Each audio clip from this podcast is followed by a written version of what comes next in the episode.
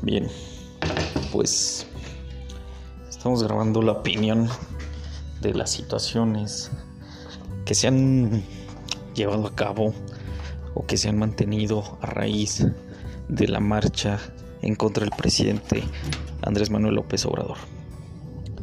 Esta situación ha llevado a seguir polarizando las cuestiones, los puntos estratégicos en nuestro país.